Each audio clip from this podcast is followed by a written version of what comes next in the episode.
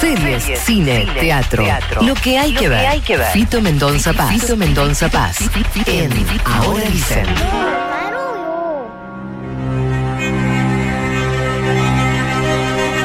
Papá, ¿qué es esto? ¿A papá? Esta es una versión eh, en cuerdas de Toxic de Britney Spears para Power Team. Mirá. Es una canción que adorna una película de la que quiero hablar, Ajá.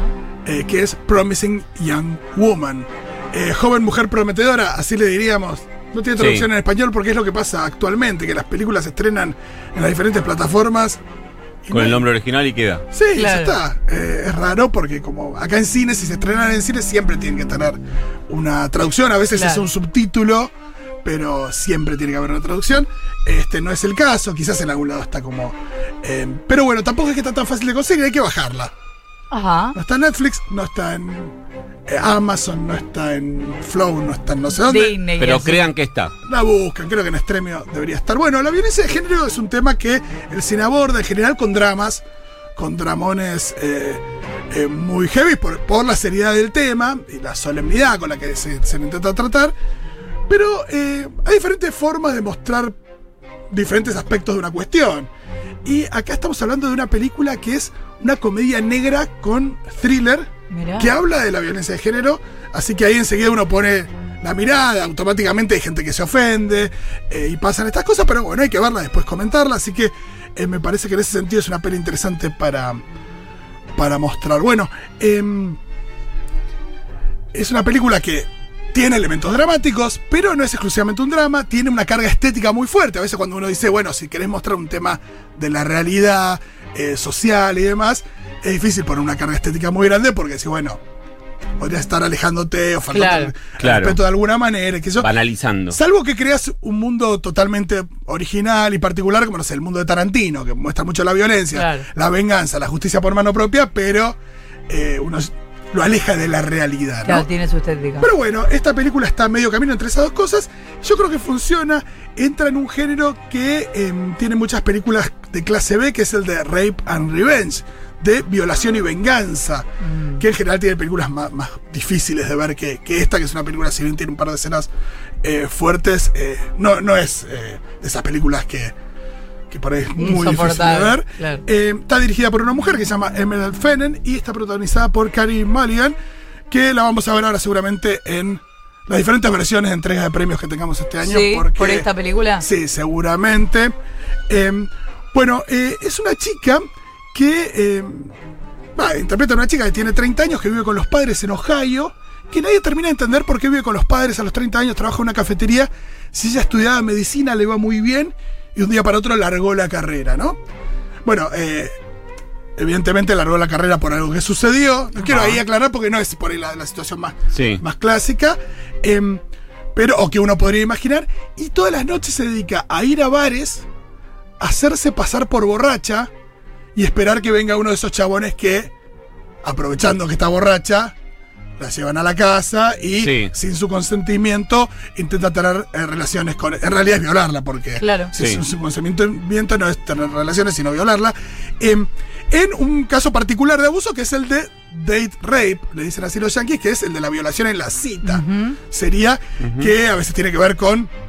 y que por lo menos de, de cara de- del, del denunciado, del acusado, hay una cosa más gris, como bueno, no, ella estaba borracha, no sé, a mí me dijo que sí. Hay una cosa ahí un poco más gris que, no sé, una violación que podemos pensar en, en- en plena calle a la luz del día, Sí. que, como dicen a veces, un loco agarra a una chica que está Claro. caminando y la viola, ¿no? ¿Te acordás que hace unos años había contado algo así Cecilia Roth, que se dio cuenta muchos años después que en una cita había sido violada, pero y que sabía que había pasado mal, que algo había sucedido, que ella dijo que no, pero muchos años después se dio cuenta que había sido una violación. Claro, exactamente. Eh, a veces vemos películas donde eso sucede y años más tarde decimos, che, esto está mal. Claro. En La venganza de los nerds, eh, una película muy vieja de comedia, en el momento uno de los nerds tiene eh, sexo con una de las chicas, simulando ser el novio, pues está eh, disfrazado.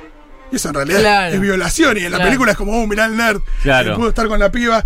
De nuevo, una película que tiene 35 Sí, años. sí, ¿no? otra lógica. Eh, bueno, eh, es muy loco porque ella parece como muy superada, es una actitud así medio, si querés, Kill Bill, como muy en control de la situación y demás, pero ahí aflora claramente un dolor eh, muy fuerte por lo que. Sí, es la que- manifestación de otra cosa. Pero se- Exactamente. eh, ella se genera esas escenas para vengarse. Exacto. Ajá. para vengarse. Eh, y em, por supuesto que eh, esto es una fantasía, no es el camino. Está claro que, que, em, que no, no es la vida. Digo, una, una película la puede acusar como diciendo, uh, pará, la justicia por mano propia no es así y demás. Está claro que la película es una fantasía. Y lo que quiere mostrar y que logra muy bien es. Evidenciar cómo eh, cosas que dejan este tipo de situaciones, que dejan una marca en la víctima para siempre, eh, o en las personas afectadas, eh, en los victimarios o cómplices, no dejan ni un tipo de marca Nada, de nada, sobre todo en estas que en algún momento se consideraban como grises o que no eran abuso. Y eso en la película funciona muy bien, también funciona muy bien el reírse del victimario y no de la víctima. En ningún momento de la película ah, se maneja en torno a la comedia en función de, de- las víctimas. Y me parece que, que en ese sentido eh, funciona eh, y muy bien. También está esta cuestión que, que a veces uno eh, tiene que destacar, que estas películas de venganza siempre muestran que las instituciones no funcionan. Por eso el personaje va por la venganza. Tampoco es un mensaje que quedaron, que a veces la realidad casi que nos confirma que las. O no nos confirma, nos dice o nos desalienta pensando en términos de si funcionan o no las instituciones. Pero bueno, véanla, es una peli, ante todo también entretenida. Es muy loco hablar de esto y decir que es Claro. entretenida. Y eh, por más interesante. La Otra vez es el nombre, así lo anotamos. Promising Young Woman. eh, joven, eh, mujer prometedora, ponerle. el- o mujer joven prometedora, no sé cómo sería. Muy La bien. siguiente es una película muy extraña también desde su definición. Es una película que se llama La gente topo, un documental chileno que se acaba de estrenar en Netflix, está más fácil de conseguir. Y em, llama la atención por diferentes cuestiones, ¿no? Porque es un documental y una peli de detectives. Donde suena una canción de José Luis Perales, por ejemplo. Qué lindo. Sí, eh, sí, sí, te quiero. eh, una versión que no es de Perales, pero que está muy bien también. Un documental sobre detectives. Sí. Eh, la directora, esto te voy a contar un poquito cómo se originó para después entrar en la peli propiamente dicha. Eh, la directora, que se llama Mar- Maite Alberdi, ya había hecho un par de documentales y demás, y dijo, bueno, me quiero sumergir en el mundo de los detectives privados, que es un Qué mundo muy particular, claro. que al mismo tiempo los detectives no le daban mucha cabida, pues Claro, es una cosa de secretismo ahí. Sí. Pero uno que se llama Rómulo se abrió un poquito, le mostró un poco su, su profesión. Ella lo acompañó en como en esto de ir a seguir a una persona y sacarle fotos, ese tipo de cuestiones. Y hasta que llegó un caso que a ella le interesó mucho y dijo, bueno, yo quiero hacer una película alrededor de este caso. Que es el de una señora que denuncia que en un hogar de ancianos a su mamá, que está ahí en el hogar, la maltratan y le roban.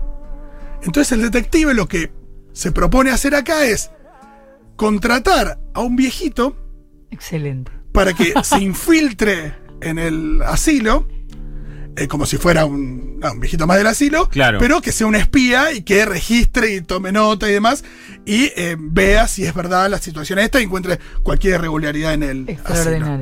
Entonces, bueno, él tiene un, un espía que en general trabaja para estas cosas, que no sé, tiene una lesión o qué pasa, entonces contrata a uno, pone un aviso en el diario, y ya es muy gracioso porque la película tiene elementos de comedia, pero al mismo tiempo enseguida te muestra cosas. Cuando vos publicas un aviso para buscar viejitos de entre 80 y 90 años y se presentan 50 personas, decís, bueno, acá hay un problema en Chile en términos sociales y de Claro. distribución de la riqueza y con respecto a, la, a los adultos mayores, porque si pones un aviso en el diario para, Vienen 50. en el 50 hay un problema. Entonces, la película está plagada de estas cuestiones. Y lo que hace la directora también para poder registrar esto, y no solo con los registros que puede hacer este viejito en el asilo, va al hogar y em, dice que quiere filmar una película sobre la tercera edad, documental, si la dejan filmar en el hogar. Y entonces ella está filmando en el hogar hasta que llega este viejito y ella dice, bueno, si entra alguno nuevo, lo que- probablemente me enfoque en él. Entonces ahí se tiene la excusa para filmar dentro del, del, del hogar. El hogar. Eh, bueno, ¿qué pasa? El tipo llega y tiene mucho entusiasmo, pero por ahí no es el mejor espía del mundo. Estudió para Claro. espía y demás. Habla por el teléfono con el altavoz. Claro. Toma nota de la medicación que toman los viejitos en un cuaderno y tipo, no, no le nada, no se preocupa demasiado por pasar inadvertido. Claro. Pero a su vez es un eh, señor muy amoroso, muy genial, que empieza a, a modificar un poco la vida de- del hogar, porque viene con otra. Y sin levantar sospechas. Sí, y viene como con otra actitud también. No es que nadie lo dejó ahí, como sucede mucho en los casos de los adultos mayores, sino que él va por, por un trabajo, tiene otro tipo de vitalidad, si querés. Claro. Y bueno, hay una viejita que se enamora, empiezan a pasar cosas. Y eh, al final la película termina siendo un retrato de, de la vejez que está eh, muy bueno. Eh, bueno, después también puede despertar suspicacias esto de que se meten a filmar, que, que hay una mentira ahí, que es un espía y demás. Pero, de nuevo, para reflexionar, la película sirve mucho, se llama El agente Topo. Es Y era maltratada la. la- No te voy a contar, no te voy a contar. Eh, está en la preselección de películas extranjeras para el Oscar. Probablemente puede llegar a tener. El- no, no sé si es un récord, pero sí es una situación bastante particular. Estar nominada al Oscar como mejor documental y como mejor película extranjera. Vamos a ver qué pasa.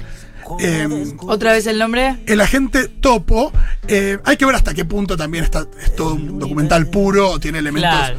eh, de ficción, pero eso no nos preocupa porque el documental siempre es una mirada, siempre hay algo que está atravesado por, por una cosa que no es objetiva, así que no estaría nunca Da igual, ahí. claro. Fito Mendoza Paz con Promising Young Woman y el agente Topo nos. eh, Sí, y una remera de de escandalosos trajo hoy. Ah, sí. Excelente. aguante. Si quieren ver escandalosos, también lo pueden hacer. Están en Cartoon Network Sí. o Netflix. Gracias, Fitus. Hasta la semana que viene. A ustedes. Qué linda canción. Está bien, también para cantar a los gritos, ¿eh? Mucho agudo, pero no tanto como los lentos. Para la más, Ya no pasa el tiempo, al menos para mí. Ya tomé pastillas y sigo sin dormir. Miro los costados, nada en que amarrar. Ya no existen lazos, alguien hizo track,